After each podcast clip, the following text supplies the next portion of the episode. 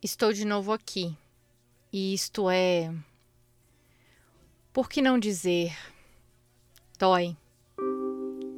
Será por isso que venho? Estou no hospício, Deus. E esse hospício é esse branco sem fim, onde nos arrancam o coração a cada instante, trazem-nos de volta e o recebemos, trêmulo, enxágue e sempre outro. Hospício são as flores frias que se colam em nossas cabeças perdidas, em escadarias de mármore antigo, subitamente futuro, como que não se pode ainda compreender. São mãos longas, levando-nos para não sei onde.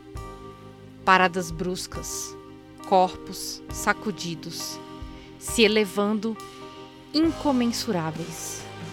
Hospício é não se sabe o que, porque hospício é Deus. Cansado, 2015, página 26.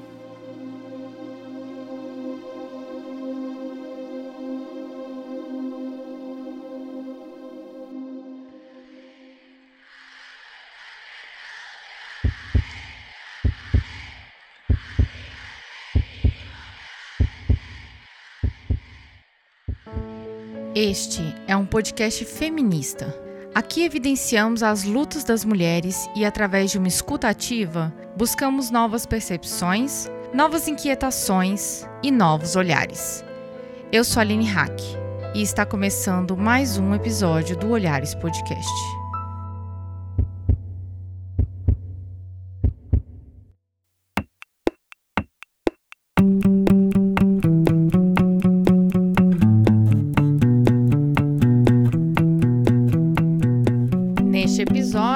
Trouxemos mais uma vez a relação da saúde mental e gênero, mas agora de uma forma política, antimanicomial. O movimento antimanicomial existe desde a redemocratização e tem ganhado força a partir dos movimentos feministas. Debates sobre saúde mental enfrentam disputas dentro de moralismos, precariedade, sociedade patriarcal, medicalização e o próprio capitalismo. Nesse episódio, buscamos responder algumas perguntas. O que é luta antimanicomial? Existe um feminismo antimanicomial? Por que precisamos de pessoas feministas dentro dos espaços terapêuticos? Seguimos falando de feminismos que lutam para que mulheres não sejam vistas como loucas. Hoje trazemos duas convidadas que além de serem da área, começaram um projeto lindo nesse projeto de luta. Conta pra gente, quem são vocês?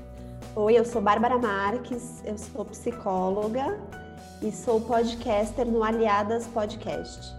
Olá, eu sou Carol Duarte, também sou psicóloga, podcaster do Aliadas e também componho o Fórum da Luta Antimanicomial de Sorocaba, o Flamas. E juntas começamos mais um Olhares Podcast.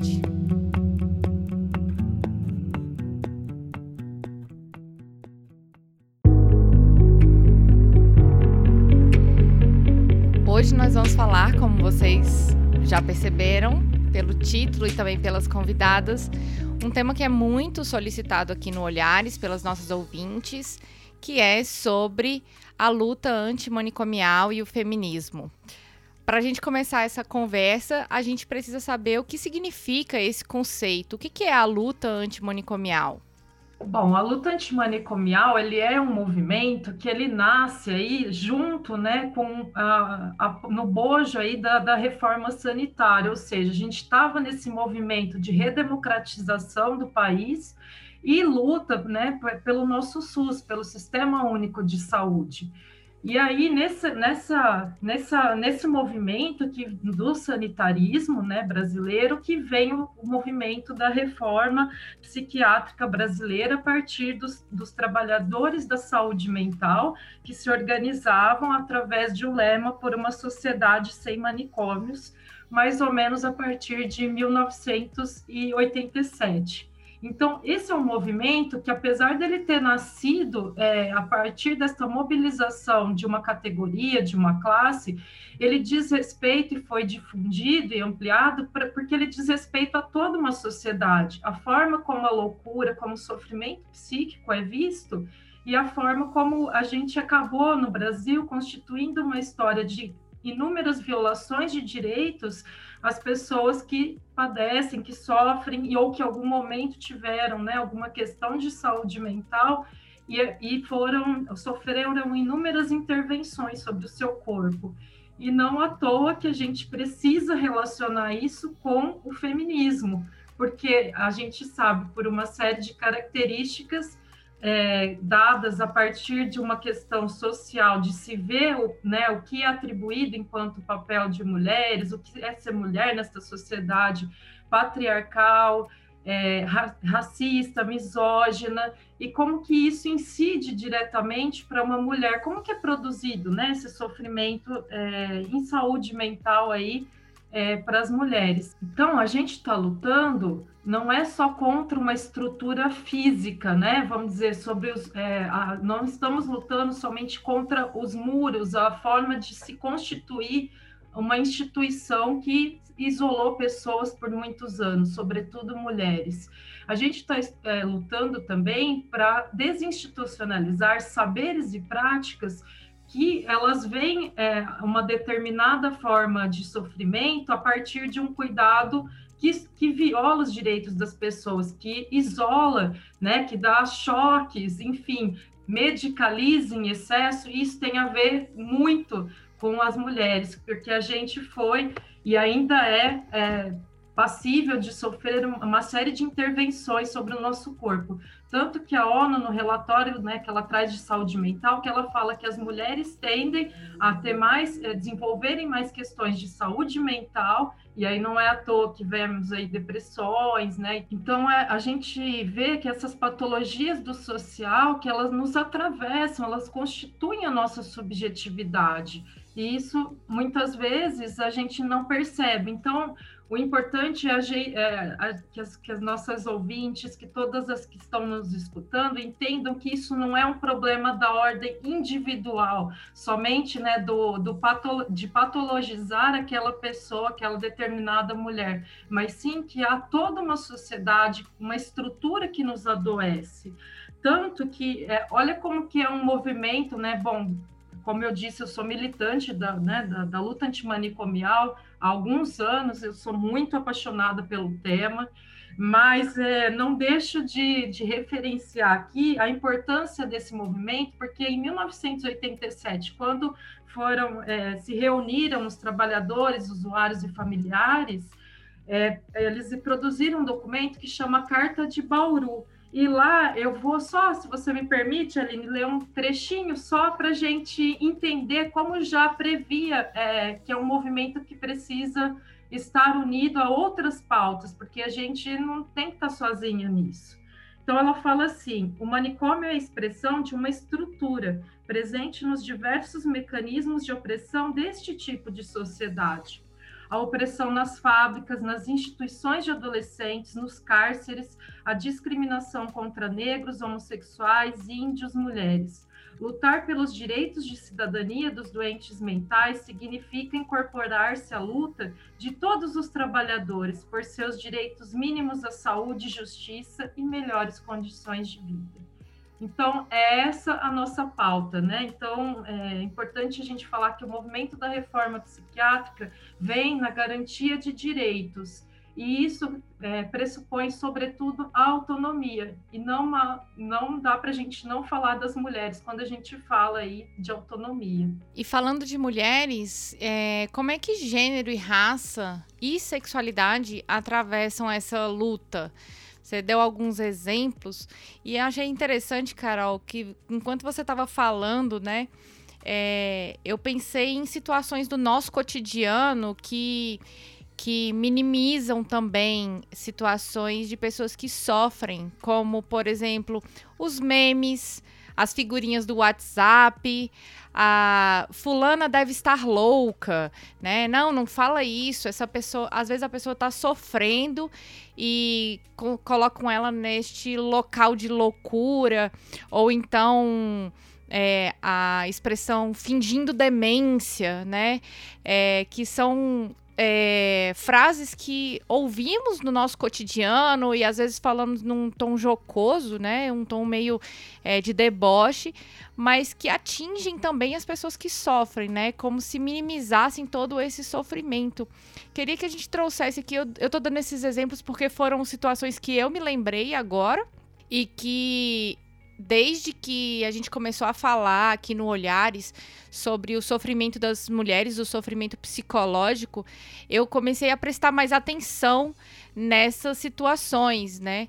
É, mas eu gostaria que vocês falassem um pouquinho mais como é que gênero e raça e também sexualidade, eu sei que é um tabu, né, para, é, para o tratamento psicológico e psiquiátrico, a própria sexualidade das pessoas, ela enfrenta esse moralismo, como é que enfrentam é, como é que profissionais da saúde e também da, da, da saúde mental é, atravessam essa luta é, antimanicomial? É, então, Aline, essa questão do gênero, raça e classe e sexualidade, né, que atravessam completamente esse tema que a gente está trazendo aqui hoje, é importante a gente olhar mesmo.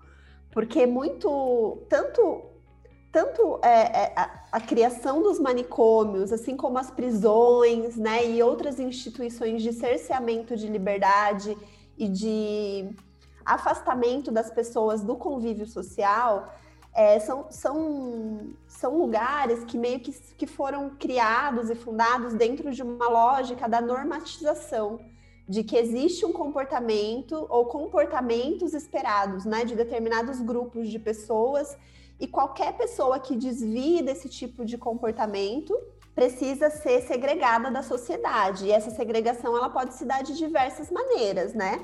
O manicômio é uma dessas maneiras. E assim como você estava falando dos memes, né, dessas brinca brincadeiras entre aspas ou dessas piadas, ou, ou da, das violências sutis que são colocadas de muitas maneiras, principalmente para nós mulheres, né? Quem de nós nunca foi chamada de louca, de maluca? Então, para as mulheres, o peso desse estigma ele acaba sendo muito maior. É, qualquer tipo de comportamento considerado desviante do que é esperado é, enquanto gênero, né? A gente sabe que gênero é uma construção que tem a ver com cultura, com sociedade, com momento histórico, né? E, e aí, comportamentos que se desviam desse gênero, do que é esperado desse gênero, do gênero feminino, é, pode ser enquadrado como desviante e muitas vezes patologizado. E como a gente vive numa sociedade que foi construída né, pelos homens, que é patriarcal, é, ser desviante dentro dessa sociedade é muito fácil né, para nós, assim. Então é muito fácil a gente fugir à norma, porque a norma ela é opressora. É, então, o gênero ele atravessa dessa maneira. Então, a sexualidade também, porque sexualidade, comportamentos sexuais considerados como desviantes, então, homossexualidade, a transexualidade, isso já foi patologizado pela psiquiatria e mesmo pela psicologia em alguns momentos, né? Não dá para a gente tirar o nosso da reta também nessa, nessa hora. A gente sabe, até pouco tempo, né, até pouco tempo não, ainda hoje existe movimentos aí de cura gay, né, dentro da própria psicologia. Então, entendendo é, a expressão sex da sexualidade das pessoas como algo patológico quando ela foge à norma. É, então, é bem complicado e, e, não tem como a gente tirar esse olhar para a sexualidade e para a questão de gênero. E a questão de raça que atravessa aí completamente também. Se a gente for olhar a população internada, a população que esteve internada em muitos manicômios, a população que está é, internada ainda em, hoje em clínicas e comunidades terapêuticas, se a gente for fazer esse olhar ainda hoje, a gente vai ver a quantidade de mulheres, a quantidade de mulheres negras, a quantidade de, de pessoas é, consideradas desviantes socialmente, e a gente vai só mudando os nomes né? E enquadrando em diferentes é, diagnósticos, mas é, ainda é assim. E é interessante olhar os estudos que das pessoas que estudam os prontuários de hospitais psiquiátricos de, do começo do nosso século, do começo do século passado, né, década de 30, década de 40, é, os motivos, as motivações da internação das mulheres, elas se davam por, por questões, muito questões morais, então, não eram, não eram diagnósticos baseados em medicina, eram diagnósticos que tinham a ver com comportamentos morais, né? Ah, essa mulher tem um gênio forte, ela tem a sexualidade muito aflorada, ela é, tá dando problemas em casa, ela é manipuladora. Então, são, são, eram comportamentos que eram colocados como justificativa para a internação dessas mulheres. E normalmente essas internações elas aconteciam a pedido, muitas vezes do pai, dos irmãos, do marido, e muitas vezes elas eram levadas inclusive até pela polícia. E a questão de raça também atravessa assim totalmente. A gente tem um, um autor que é o Franz Fanon, que ele estudou muito essa coisa da loucura, é, olhando a questão de raça, né? Enquanto pessoas negras terem que se enquadrar dentro de um padrão que é branco, que é do homem branco, e o quanto isso é causador de sofrimento, né? O quanto o racismo ele é promovedor de doença mental, enquanto sendo o, né? Enquanto que o racismo é esse lugar que, causa dor e sofrimento e uma sensação de, da pessoa nunca estar totalmente ajustada socialmente, porque ela não é uma pessoa branca, né? É, a Diva Moreira é uma pensadora brasileira, cientista social, mineira, e ela escreve muito sobre essa temática dos manicômios, especialmente em Minas Gerais. E as pesquisas dela são muito interessantes. Ela tem alguns livros publicados, depois a gente pode colocar lá nas dicas, né? É, mas a Diva Moreira, ela fala sobre sobre essa questão da raça. Ela cita alguns exemplos de, de uma pesquisa que ela fez, que ela visitou uns, uns hospitais de Minas Gerais e ela encontrou nesses hospitais pilhas e pilhas de documentos que estavam lá jogados numa sala e quando ela começou a analisar esses documentos, ela percebeu que eram internações de pessoas pós o processo de escravidão, então ex-escravizados após a abolição da escravidão, que tinham alguns caminhos, né, para essas pessoas. E um desses caminhos eram os manicômios, era o cerceamento. Então, as pessoas, essas pessoas que muitas vezes a, a, não conseguiam se enquadrar num, na, na criminalização eram tratadas como loucas e internadas em manicômios, assim. Então, um número muito grande de pessoas pós-escravização que acabavam indo para manicômios e tinham as suas liberdades cerceadas e eram afastados da sociedade dessa maneira. E com isso, nós encerramos o primeiro bloco para falar um pouquinho mais sobre essa sociedade, para falar um pouquinho mais sobre essas instituições.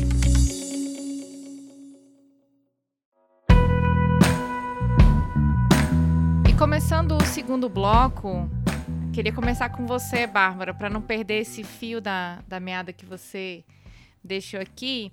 É, você falou que o sistema é opressor, né? E atualmente a gente está é, vivendo num, num governo, estamos no ano de 2021, caso você escute esse episódio lá para frente, estamos no ano de 2021 e estamos vivendo uma, uma política extremamente moralista, né? O governo atual é extremamente moralista, mais do que anos anteriores, eu diria.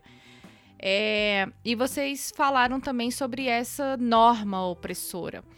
Queria que a gente falasse um pouquinho agora sobre a política de saúde mental no Brasil, como é que ela reverbera também em outros setores da sociedade. Porque quando nós é, falamos de saúde mental, nós falamos também da vida das pessoas na sociedade e nós sabemos que as pessoas não vivem apenas em é, casa hospital, casa clínica, né? A gente está falando de pessoas é, que estão em residências, que estão no trabalho. Como é que a política de saúde mental é, no Brasil ela reverbera em outros lugares que as pessoas participam socialmente? É, então, a Carol falou um pouquinho sobre a construção da, da nova política de saúde mental que veio com o movimento sanitarista e a luta antimanicomial, né? E realmente a gente, depois a Carol pode até falar um pouquinho melhor sobre isso, mas a gente avançou muito nessa, na criação dessas políticas. A própria desinstitucionalização, o fim dos manicômios, a criação da RAPS, né, que é a rede de atenção psicossocial aqui no Brasil. Então, a criação dos CAPS, da atenção básica em saúde mental. Então, teve muitos avanços embora na prática a gente ainda viva com muitos desafios, né? A gente viveu ainda com muitos desafios na construção dessa política, é algo muito recente, como a Carol falou, mas com é, a, o novo governo, é, a gente tem sofrido muitos retrocessos em coisas que ainda estavam sendo, né, a passinhos de formiguinha estavam sendo construídas e solidificadas e agora estão totalmente ameaçadas, né? Então a gente vive esse momento. Então não dá para dizer que a gente tem um, um, bom acesso de saúde de, de serviços de saúde mental para a população. A gente não tem. A gente ainda vive uma situação muito precária e os poucos direitos que a gente estava sendo construídos estão sendo destruídos nesse momento. Isso é muito grave, né? Porque, como você falou, Aline, a nossa saúde mental ela reverbera, né? Não, não, não é uma caixinha que eu vou né? Eu vou sofrer isso ali, escondido ali na minha casa. Isso reverbera em tudo na nossa vida. É a saúde mental, a nossa, a nossa saúde psíquica é, é praticamente quem a gente é. É como a gente se coloca no mundo. É uma coisa muito grande. Então, o sofrimento mental, que é também causado por questões, ele é né, muito construído por questões psicossociais, então, pela nossa família, pelo lugar que a gente vive, pela política, né, por como as coisas estão sendo construídas socialmente, pela sociedade que a gente vive, é, a, a, nossa saúde mental está totalmente atrelada a isso. Então a gente vive hoje uma condição muito precária de saúde mental. Você falou sobre violência doméstica. É, e muitas vezes por conta, pensando antigamente, pensando naqueles exemplos que eu estava dando antes, né, de motivos de internação de mulheres. Muitas vezes mulheres eram internadas por conta de para ocultar questões de violência doméstica também. Então, deslegitimar o discurso daquela mulher, dizendo que aquela mulher está inventando histórias sobre a família dela, de que ela, ah, essa daí, ela só mente. Isso não existe aqui em casa, ela tá, tá maluca, ela nunca aconteceu nada disso aqui. Então, a, a, a institucionalização como, como ferramentas de, de calar mesmo, né, as mulheres, e ainda assim, é, ainda é assim até hoje. Acho que se a Carol quiser falar um pouquinho sobre política de saúde mental também é bacana, Carol. É, pegando o gancho aí, é, a gente está vivendo, além de uma pandemia, né, um problema é, sanitário, social, financeiro, econômico, eu falo que a gente vai ainda enfrentar daqui para frente uma pandemia relacionada à saúde mental então, é, essa, esse, a pandemia trouxe um holofote para questões que já vinham sendo negligenciadas. Ou, embora a gente tenha que reconhecer e legitimar todos os avanços né, em relação à implantação de serviços que atendam as pessoas que precisem, né? E isso são todas as pessoas, né? Em algum momento da vida, é, a gente vai precisar, ou, já, ou está precisando, no caso, né? Com a pandemia, isso veio se mostrar ainda mais, é, mais sério, que a gente precisa cuidar da nossa saúde mental. Isso não é luxo, isso não é questão de ser louco ou não ser louco, né? Então, a gente vê que, é, de alguma maneira, essa precarização desses serviços já vinham ocorrendo.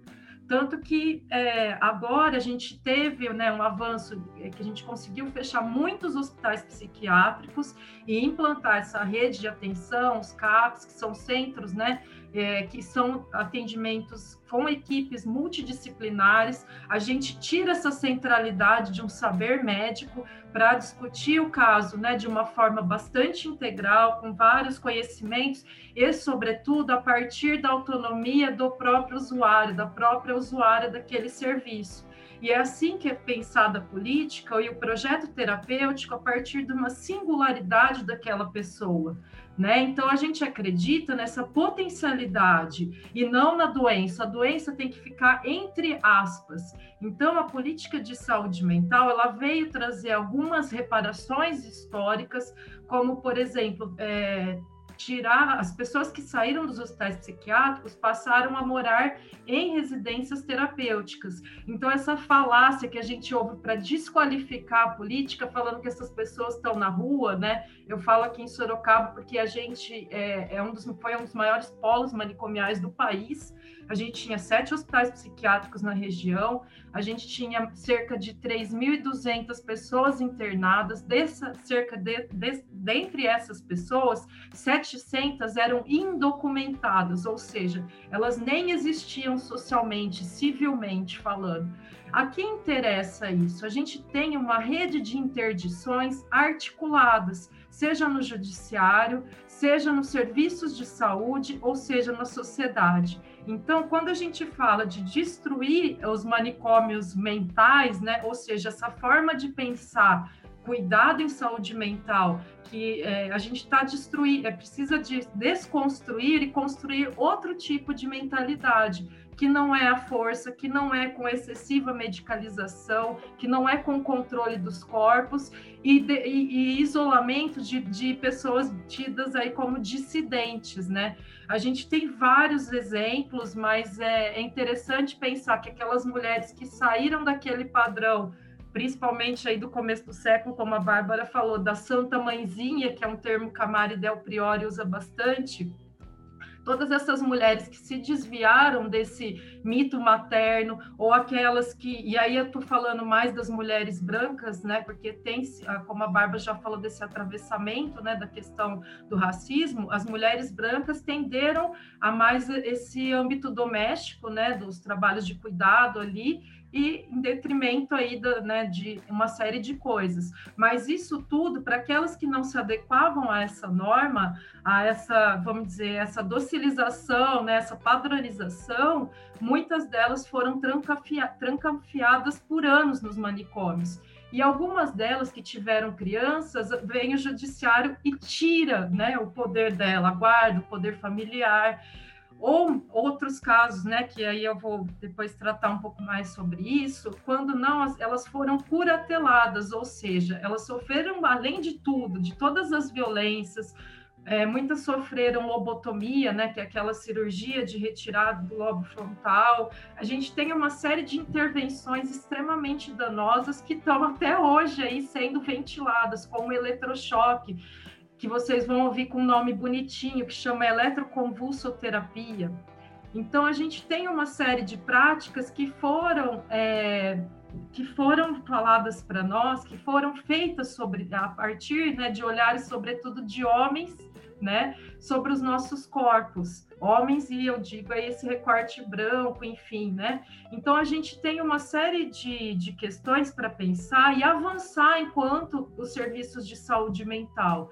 A gente sabe que tem uma tendência à terceirização desses serviços, o que precariza o vínculo, porque na saúde mental é importante falar que a gente trabalha com vínculo, vínculo de confiança, vínculo de afeto, vínculo de respeito e de total autonomia dessa pessoa, né? Então eu tenho muito, a gente tem muito respeito à história e à trajetória. Então, às vezes esse tipo de modelo ele vai se contrastar numa política, por exemplo, de uma comunidade terapêutica, que são os novos manicômios de hoje em dia. Então, acho que é, está prevista na RAPS, na Rede de Atenção Psicossocial, em um governo, infelizmente, anterior, né? Que, é, então a gente tem que falar dessas contradições também, que são inerentes ao próprio sistema político, porque direitos é o que eu sempre falo, a gente tem que estar sempre lutando. Não é à toa que a gente tem um movimento antimanicomial, porque direitos, apesar de terem sido conquistados a duras penas, eles estão sim têm sido desmantelados. A gente tem também, por exemplo, enquanto política reparatória, o benefício né, que foi dado é, pelo Ministério da Saúde, quando a pessoa sai do hospital psiquiátrico, passa a morar numa residência terapêutica, ela tem direito ao, a um benefício, né, que chama de volta para casa, que é no valor de meio salário mínimo. E você vê como que essa loucura desse sistema capitalista, na, quando eu fui entrevistar né, e fui conhecendo mais eh, moradores e moradoras, às vezes o próprio cuidador ou cuidadora, que geralmente são mulheres, né, essa figura relacionada ao cuidado historicamente, é, às vezes o, a cuidadora ganhava menos do que a própria pessoa que saiu de um hospital psiquiátrico. A gente tinha que trabalhar a respeito disso também. Então, acho que são coisas que a gente ainda precisa avançar também, né? E entender que a reforma psiquiátrica ela passa por vários âmbitos, seja, né, como eu disse, dessa rede de interdições. Então, a gente precisa é, olhar para muitos pontos, o que nem sempre todo mundo está disposto, né? Então, é mais complicado. E a gente segue para o terceiro bloco com a pergunta que, que gerou esse questionamento todo. Por que, que a gente precisa de um feminismo antimanicomial? Vamos para o terceiro bloco. Mas antes de ir para o terceiro bloco, a gente tem um recadinho para você. O Olhares é um podcast totalmente independente e existe graças ao apoio de pessoas que acreditam nesse projeto. Se você é uma dessas pessoas, já fica aqui o nosso super agradecimento. E você que ainda não nos apoia e quer nos ajudar a manter esse projeto e fazê-lo crescer ainda mais, acesse padrim.com.br olhares e contribua. A partir de R$ reais você já ajuda muito a gente e se quiser contribuir com mais, fica à vontade, tá? A gente garante que esse dinheiro será muito bem utilizado nesse projeto lindo. Ajude também indicando olhares para as mulheres ao seu redor. Assim a gente leva a palavra do feminismo para mais pessoas e juntas a gente vai muito mais longe. Então é isso. Para apoiar, padrim.com.br barra olhares e para espalhar, indica olhares nas suas redes. Bom, chega de recadinhos e bora pro próximo bloco.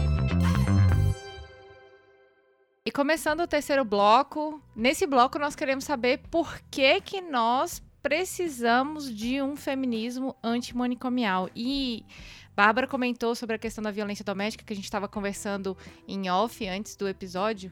Eu, porque eu me lembrei, comentei com ela rapidamente, mas vou trazer aqui para o episódio que a violência psicológica na Lei Maria da Penha foi pensado por esse movimento, foi pensado por feministas, né, que é, gostariam de, de trazer a violência psicológica como uma violência efetiva é, e legitimada por uma lei.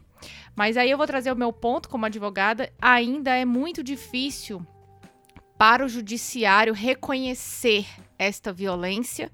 Muitas vezes essa violência ela, ela traz consigo uma medicalização, um relatório, um laudo, uma violência é, duplamente a esta mulher, porque ela tem que ser submetida, às vezes, a um tratamento terapêutico que ela não quer, um, um tratamento medicamentoso que ela não quer, né? E tira a autonomia dessa mulher para justificar uma violência, né? Uma repercussão violenta dentro da vida e da autonomia dessa mulher. E um outro ponto também que a Carol trouxe, que me deixou também muito instigada, Carol, foi a questão da, da curatela também, né? E, e a gente vê que existe uma discussão muito grande sobre a alienação parental, que pela lei, né, a alienação parental seria como se traduzindo bem de forma bem simplificada é quando a mãe ela coloca os filhos contra o pai, ou então fica diminuindo a figura do pai, né? E tem toda essa questão também relacionada às atitudes da mãe, como a mãe deve cuidar um, de um filho, qual é a normatividade sobre a maternidade e tudo mais.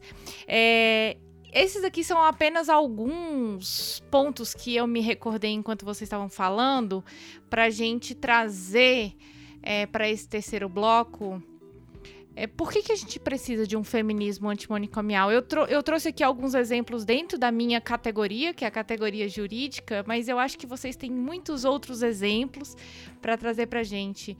É, vamos começar pela Bárbara. Bárbara, o que, que, que, você pode trazer para a gente em relação a, a esses exemplos? é, o corpo feminino, o corpo lido como feminino, né? Ele é um corpo que, historicamente, a gente sabe que ele é visto como equivocado, como os funcionamentos são adoecidos. Então, a gente sempre precisa, teoricamente, de uma intervenção externa para melhorar algo, seja no âmbito da beleza, seja no âmbito dos nossos processos fisiológicos, né? Menstruação, parto, menopausa, né? Então, assim, os nossos ciclos naturais eles já são vistos como equivocados, então já é um corpo equivocado. É interessante você falar sobre esse corpo equivocado. Deixa eu só fazer um pequeno, é, uma pequena intervenção aqui. Essa semana eu li no Twitter uma pessoa comentando assim nossa, eu fico muito mais produtiva quando eu estou ovulando, eu fico muito, é, muito mais desanimada quando estou menstruada. A gente até conversou sobre isso no episódio sobre ginecologia autônoma, mas é só um, um, um pequeno, um, um, pequeno ponto. E aí ela falou assim: é interessante como o patriarcado é, consegue normatizar até mesmo os nossos fluxos e os nossos ciclos, porque é, a própria medicalização do anticoncepcional e tudo mais tem a ver com isso, né? Tem tudo a ver. E aí é isso, é desde o anticoncepcional até o antidepressivo, o, até um, né, um, um, outro, até uma internação. Então começa em, em um nível, pode começar num nível muito que a gente tem, tende a pensar que não tem nada a ver com isso, mas tem. É tudo parte de, um, de uma mesma linha, né? É, então, por isso que o feminismo ele é tão importante, que também abrace esse olhar para a luta antimanicomial, porque nenhuma de nós, nenhuma de nós, né, Carol? A gente já falou bastante sobre isso. Estamos imunes a sofrer esse tipo de intervenção, a ser interditada, a ser internada compulsoriamente, a ter o seu corpo medicalizado de diversas formas, né? A Carol falou sobre a lobotomia e eu acho essa história extremamente interessante, assim, porque a lobotomia é uma cirurgia onde se faz uma cisão e é uma cirurgia extremamente violenta, porque ela era feita com uma espécie de picador de gelo mesmo, é extremamente agoniante.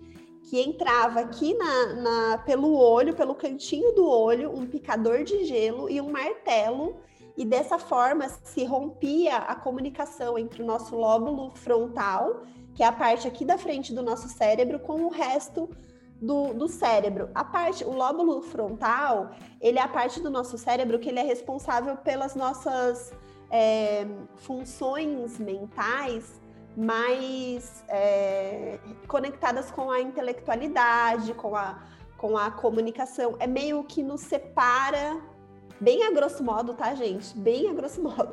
Mas é meio que o que separa o nosso cérebro é, racional do nosso cérebro mais animal, tá? É mais complexo do que isso, mas só para simplificar.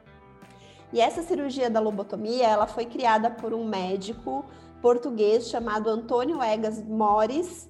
É, na década de 30, ele criou essa, ele inventou essa intervenção e ele ganhou o prêmio Nobel, gente, por essa cirurgia, por ter inventado essa cirurgia. Ele ganhou o Nobel de Medicina em 1949. Essa cirurgia ela foi amplamente é, difundida, principalmente nas décadas de 40 e né, 1940 e muito feita, ela foi muito feita, e a grande maioria das pessoas que, que foram lobotomizadas foram mulheres e mulheres jovens, né? Que tinham esse desvio de conduta, que não se enquadravam dentro da, da do padrão dona de casa perfeita americana. Então, pensando no atravessamento de classe, muitas mulheres de classe média, classe média alta ou da high society mesmo, é, foram lobotomizadas, passaram por esse processo. É, inclusive, tem uma história que eu acho muito interessante que a gente já trouxe num, num episódio nosso do, do nosso podcast, que é a história da Rosemary Kennedy, que ela é uma das filhas do Kennedy, do Kennedy pai lá, que foi o pai do, do cara que foi o presidente lá dos Estados Unidos né? Eram muitos filhos nessa família e a Rosemary era uma das filhas e ela tinha questões no comportamento dela que eram consideradas como desviantes, que eram consideradas totalmente inadequadas para uma filha, para uma herdeira de uma família que tinha tantas ambições políticas E a Rosemary passou por diversas intervenções e, e, a última intervenção que ela sofreu foi a lobotomia, quando ela tinha 20 e poucos anos. E essa cirurgia deixou sequelas tão profundas nela que ela ficou incapacitada para o resto da vida dela. Então ela não andava, não se comunicava mais, porque essa cirurgia, ela via de regra, deixava sequelas muito graves, né? Incapacitantes mesmo para muitas mulheres que foram submetidas a ela. A Carol falou sobre o, o eletrochoque, né? Com esse nome bonito aí. Também teve um medicamento chamado cardiazol, que ele foi é, inventado, descoberto na década de 30 também. Então a gente vê que o início do século passado foi um boom dessa medicalização dos corpos e dessa, dessa inter, intervenção excessiva. É, e esse medicamento, o cardiazol, ele, ele provocava convulsões. Então, era uma espécie de você fazer esse tratamento de convulsão para tratar algumas doenças mentais, como esquizofrenia ou como transtorno bipolar. Só que ele causava convulsões tão graves que às vezes provocava fratura óssea e às vezes fratura de medula, de coluna, né, nas pessoas que eram submetidas. E tem relatos, histórias de mulheres que, que foram internadas e foram submetidas a, esse, a tratamento com essa medicação, que, que no período de um mês acabavam recebendo sete, oito doses dessa medicação e aí saíam depois de um mês com o, o diagnóstico né, de curada. Ah, ela está curada né? Só que esse curado, o que significava? Significava uma pessoa incapaz de retomar é, a sua própria vida e uma pessoa que ia viver para o resto da vida dependente de cuidados alheios, assim. Você falando aqui, Bárbara, eu eu também fiquei resgatando algumas coisas, né? Enquanto você, eu tô tendo vários insights nesse episódio. É, um primeiro insight que eu tive foi pessoas que eu conheço que são diagnosticadas com transtorno bipolar. E eu resgatando na minha memória aqui, eu conheço mais mulheres do que homens. Para falar a verdade, eu conheço cinco mulheres diagnosticadas com transtorno bipolar e um homem apenas. É, que, é, que é diagnosticado, né? É, e um outro ponto é que eu percebo também que mais mulheres eu conheço mais mulheres que tomaram ou tomam remédio é, para algum problema, né, que ela teve de ansiedade, de depressão ou qualquer outro problema que ela venha enfrentando, do que homens também. Isso é uma questão, essa medicalização, ela é uma questão também de gênero? Vocês poderiam dizer se existem pesquisas ou observações mesmo de vocês de que a, as mulheres tomam mais remédios para as, as, questões psicológicas e psiquiátricas do que os homens e se sim, por que que isso acontece? E se existe uma tendência maior também de diagnóstico errado de, de transtornos em mulheres do que em homens, se isso também é uma questão de gênero. É, nossa, excelente, Aline, a sua pergunta, que ela vai assim na centralidade do problema. A professora Valesca Zanello aí da, da UNB, nossa, nossa, a gente gosta muito, né? A gente cita ela demais, né? Ela faz esse, esse estudo, né, dos prontuários, como a, a Baja falou aqui. E uma das coisas, se você for analisar as queixas que, né, pelas quais chegam essas mulheres no serviço de saúde, no caso ela vai analisar os prontuários de hospital psiquiátrico, são ah, é, chorona, né? O que que essa mulher, né? Ah, ela é, menstruou, ficou louca. É, então, assim, a gente tem uma série de, de sintomas que não aparecem, é, por exemplo, nos prontuários masculinos. Então, esse papel de gênero, realmente, ele é a que eu chamo aí da violência de gênero, ela é constitutiva na nossa subjetividade, porque todas as experiências nossas de adoecimento, elas são invisibilizadas. Se a gente for procurar, né, por um profissional, um profissional de saúde, via de regra, vai ser um médico que vai nos atender aí. Se essa for a nossa busca, por isso que a gente questiona, precisa se questionar o que, que a gente está buscando também. Porque se a gente quer buscar a, a partir né, desse, essa medicalização tão somente, você vai ter esse tipo de resposta. É, e é importante a gente falar que a psiquiatria ela nasce nessa experimentação, né, de, por exemplo, do uso dos neurolépticos aí para controlar os comportamentos, controlar as pessoas ou disciplinar as pessoas, no termo Foucaultiano, dentro dos hospitais psiquiátricos. Tem um livro assim excelente, maravilhoso da Sandra Capone, que ela chama assim Uma Sala Tranquila. Já começa por aí o nome que é o neurolépticos para uma biopolítica da indiferença. Ou seja, se eu estou prescrevendo esse tipo de medicação, não é porque a pessoa está melhorando, mas ela às vezes fica indiferente. Olha que, que poder né, de decisão sobre a vida de uma pessoa. E aí, quantas vezes a gente vai no médico e não questiona, e não pergunta, porque a gente não foi educada e nem tivemos a nossa voz valorizada para ter dúvidas para questionar o poder, o saber médico. Então, muitas vezes essas mulheres vão procurar esse médico, ah, não, é uma depressãozinha, toma essa fluoxetina que passa. Só que ninguém conta para ela que essa depressão pode ser, e, de, e, certamente será, em virtude de vários fatores, dentre eles a violência doméstica, por exemplo, que ela está vivenciando. Então, sim, é, já tem estudos para isso, né? A, a, questão da medicalização do corpo feminino, o uso excessivo de psicotrópicos, é, justamente por uma, é, atravessar tudo isso que a gente está falando, né? A Carol falou da Valesca Zanello, né? Que a gente está sempre citando aí ela também Inclusive, eu conheci ela através do Olhares Podcast. Olha que legal. Foi a Lili que me apresentou ela pra gente. É, tem uma fala dela que eu acho muito, muito, muito, enfim, muito boa, que é, não lembro exatamente a citação, mas ela fala que ser mulher numa sociedade patriarcal é fator de risco para doença mental, né? Para sofrimento mental, porque basicamente é isso. É, é uma sociedade que nos faz mal, que está nos oprimindo que está nos violentando de diversas maneiras. Então, assim, como é que a gente pode estar bem vivendo uma sociedade que nos violenta de diversas maneiras, né, em diversos níveis, para diversas mulheres? Não, não são violências iguais, idênticas para todas as mulheres, né? E aí a gente tem os atravessamentos, as interseccionalidades, mas todas nós, de alguma forma, somos oprimidas. Então, sim, mais mulheres adoecem, porque é mais pesado para a gente ser mulher numa sociedade patriarcal. Né? Isso me lembra também que, que não é que a gente não está aqui questionando diagnósticos, a gente não está aqui, que, quer dizer, um pouco estamos, mas a gente não está questionando, na verdade, que existe sofrimento, em, sofrimento emocional, sofrimento psicológico, psíquico, né? Isso existe, isso é real.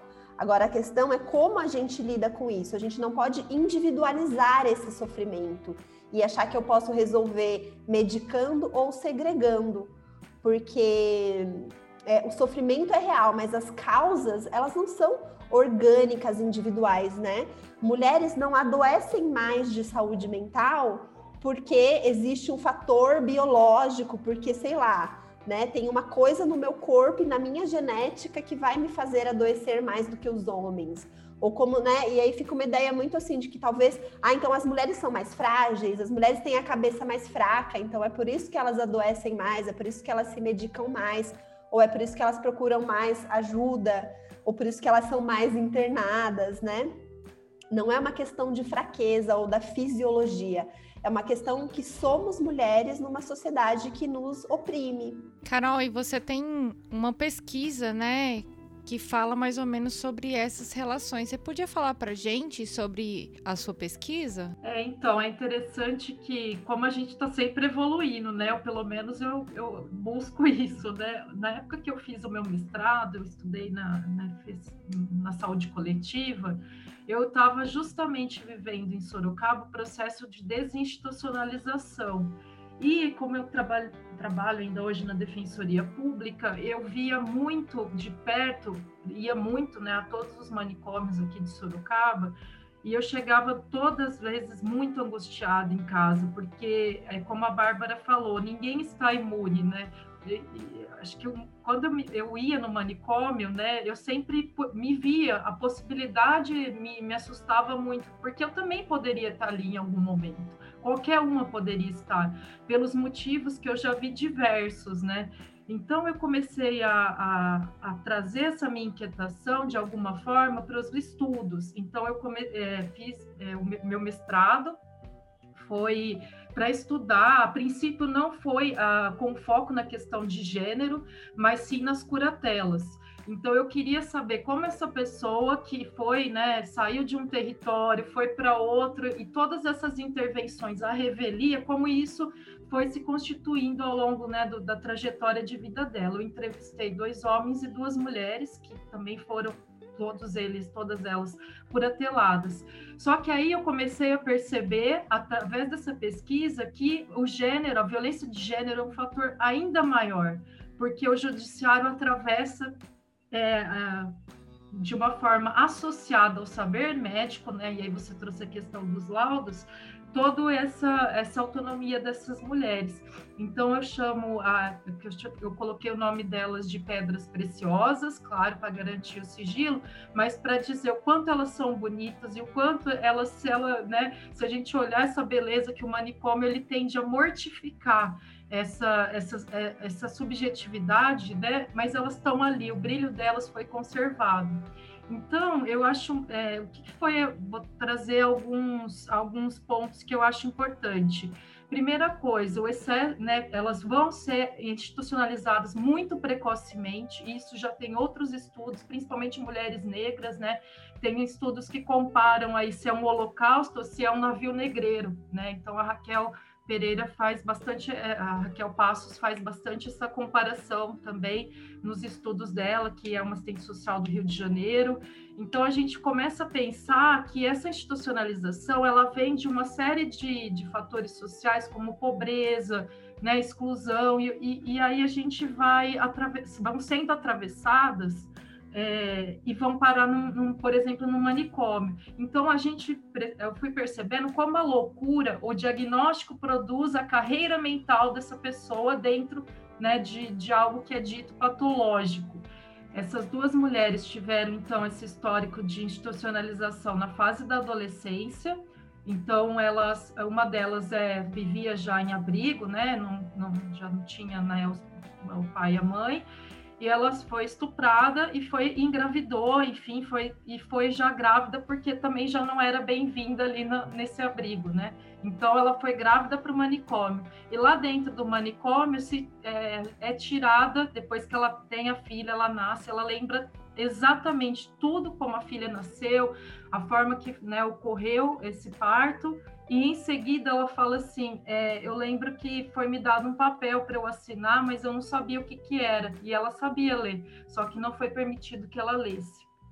Então, é, o que, que ela estava entregando? A filha dela para adoção sem o consentimento, sem a devida defesa né, nesse processo, e é uma dor profunda. Então, e o outro, que é a Safira, também teve, sua, teve seu filho, ela tinha idas e vindas né, dentro do hospital psiquiátrico, e quando ela, uma dessas saídas, a mãe dela ficou com a guarda do filho dela. Ela tem contato, né, ainda que esporadicamente, mas é um vínculo mais fragilizado a outra não. Mas o que, que eu percebi? A partir de uma categoria de você institucionalizar, segregar, a mulher já está vulnerável.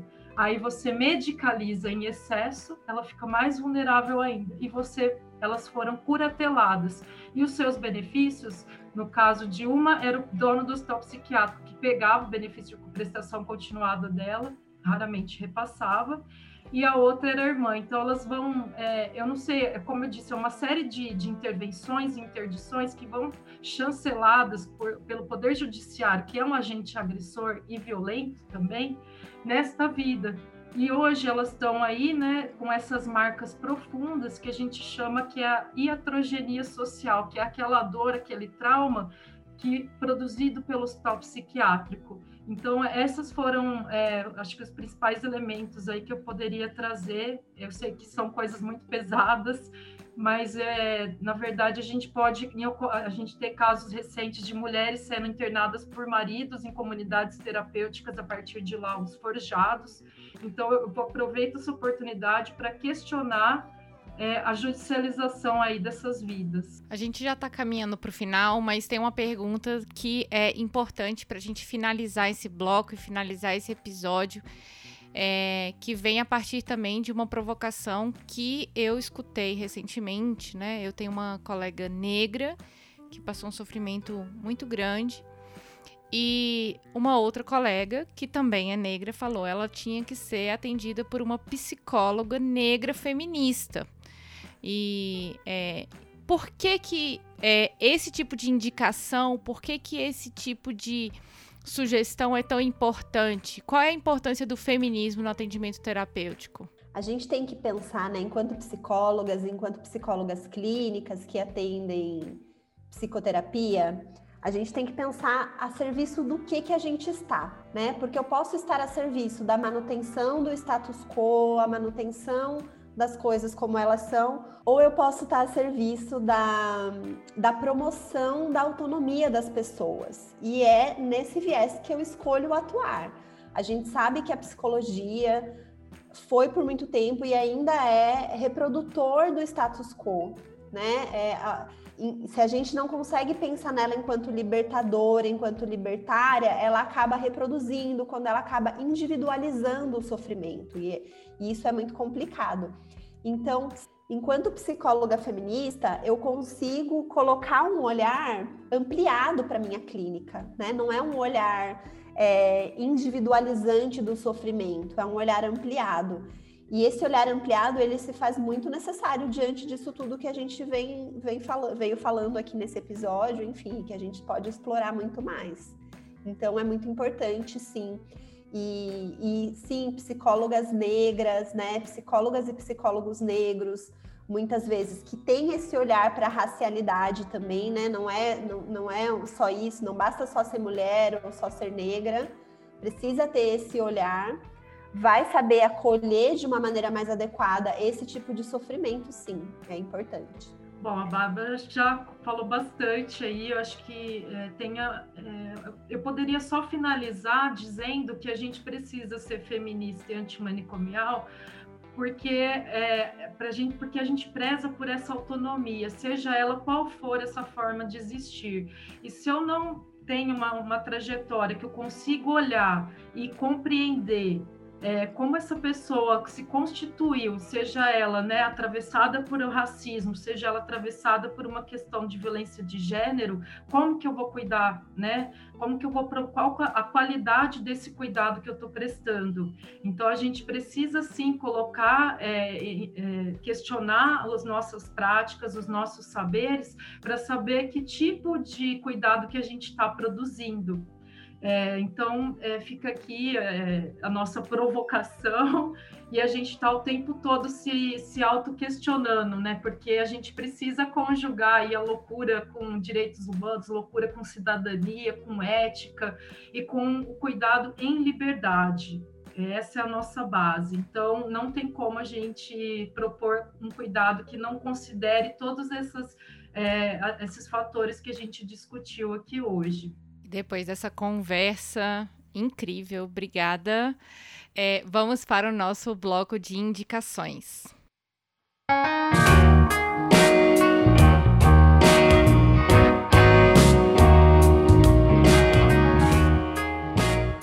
E começando nosso bloco de indicações, a gente falou um monte de indicações aqui, vamos retomar esse momento aqui de indicações, né? É, mas também esse é o momento para a gente fazer aquele aquela indicação do nosso próprio trabalho. A gente também está sabendo que vocês falaram, vocês acabaram de começar o podcast de vocês, então esse é o momento, por favor, indiquem o trabalho de vocês, indiquem as redes e também indiquem aí o que, que os nossos ouvintes podem escutar, ler, assistir, que tem a ver com essa discussão tão importante que a gente trouxe aqui hoje. É, então eu queria indicar o nosso podcast, como a Lili falou e a gente falou lá no começo também, Aliadas Podcast. A gente está nas, nas principais plataformas. No Aliadas a gente discute saúde mental e gênero. é, diversos temas. O nosso primeiro episódio foi sobre mulheres e loucura, então tem tudo a ver com o que a gente conversou aqui hoje. É, somos novas aí na Podosfera, muito incentivadas pela, pelo Olhares, pela Aline. Fizemos o curso de podcast, que foi incrível também. Já faço uma propagandinha aí. E, e deixo essa dica. Queria indicar também o livro Psiquiatria, Controle e Repressão Social, da Diva Moreira. Eu falei dela no episódio. E também é, o Franz Fanon, Peles Negras, Máscaras Brancas. Outras obras dele também são importantíssimas, mas eu deixo essa como principal, Peles na minha opinião, né, na minha humilde opinião. É, o Peles Negras, Máscaras Brancas. E para a gente pensar essa clínica ampliada que a gente estava falando, né, a importância de olhar para essa clínica ampliada aí. Carol, o que, que você tem para indicar para gente? Bom, eu vou indicar duas autoras que passaram né, nos manicômios, lá no Rio de Janeiro, na colônia Juliano Moreira. E ela tem um livro de poesias organizado pela Viviane Mosé que chama Reino dos Bichos e dos Animais é o meu nome. Ela chama Estela do Patrocínio. Belíssimo, vale super a pena. Também vou indicar outra poeta, né, nossa poetisa, a Maura Lopes Cansado, que tem um livro que chama O Hospício é de Deus, é, diário aí de Belo Horizonte. Também quero indicar uh, a Neuza Santos, né, que ela tem essa, esse livro aí, Tornar-se Negro, né, que é importantíssimo sobre tudo que a gente discutiu aqui hoje e as duas autoras também que, uh, que vem trabalhando bastante com feminismos antimanicomiais, e, e um dos livros dela, é, delas é esse título, Luta Antimanicomial e Feminismos, Discussões de Gênero, Raça e Classe para a Reforma Psiquiátrica Brasileira, que é, são as organizadoras Melissa de Oliveira Pereira e Raquel Gouveia Passos. E o livro que eu já tinha é, falado né, durante o episódio é, da Sandra Capone, que é uma sala tranquila, neurolépticos para é, uma biopolítica da indiferença. Bem, a gente falou muito da Valesca aqui hoje, né? Valesca Zanello, pesquisadora incrível da área é, terapêutica. Valesca tem um livro muito interessante que é o Saúde Mental,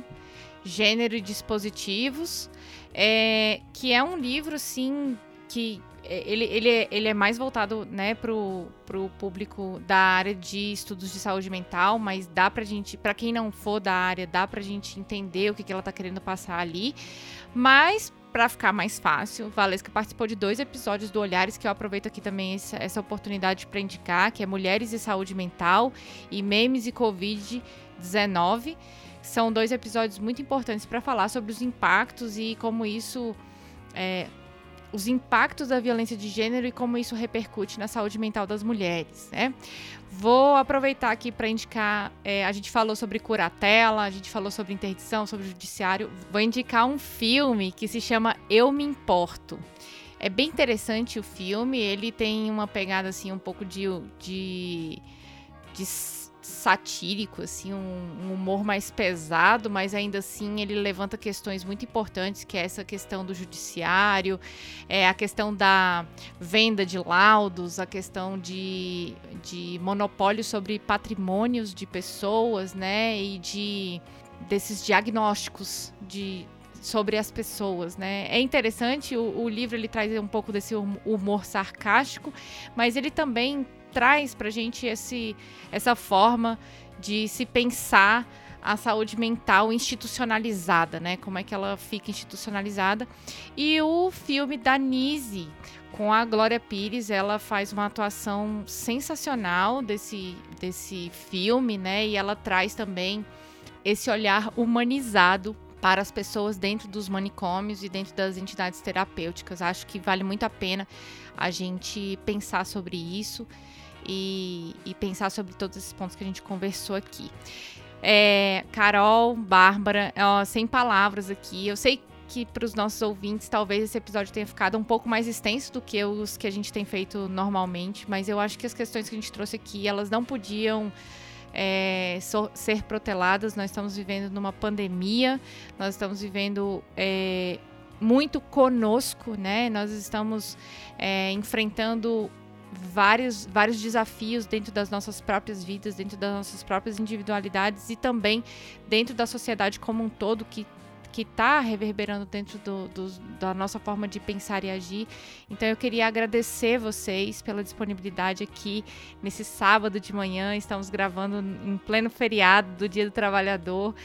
É, muito obrigada. Obrigada por contribuir com esse conteúdo riquíssimo que me fez aprender muita coisa hoje e com certeza contribuiu para todos os nossos ouvintes. Ah, eu queria super agradecer a estar aqui gravando hoje o Olhares. É, é um podcast que eu sou fã, que eu já participei de uma gravação também do episódio sobre as pirâmides financeiras, Mandala dos Sonhos lá. E é uma honra estar aqui de novo. É, e agradecer muito, Aline, estar aqui com você e falar desse tema que é tão importante nesse momento. Obrigada. Também quero muito agradecer, porque vou tietar, né? Porque eu também sou muito fã do Olhares. É, Para a gente é, foi muita inspiração.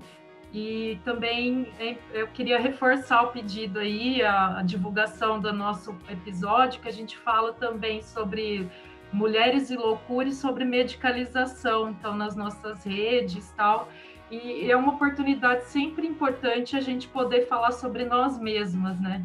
Então eu fico muito grata, é muito bacana participar e, e construir aí, que eu não quero ver nunca mais nenhuma mulher em nenhum manicômio, seja ele qual for. Obrigada. É isso, gente. Escutem o Aliadas e Olhares Podcast. Só de ouvir, dá para ver que é diferente. Créditos.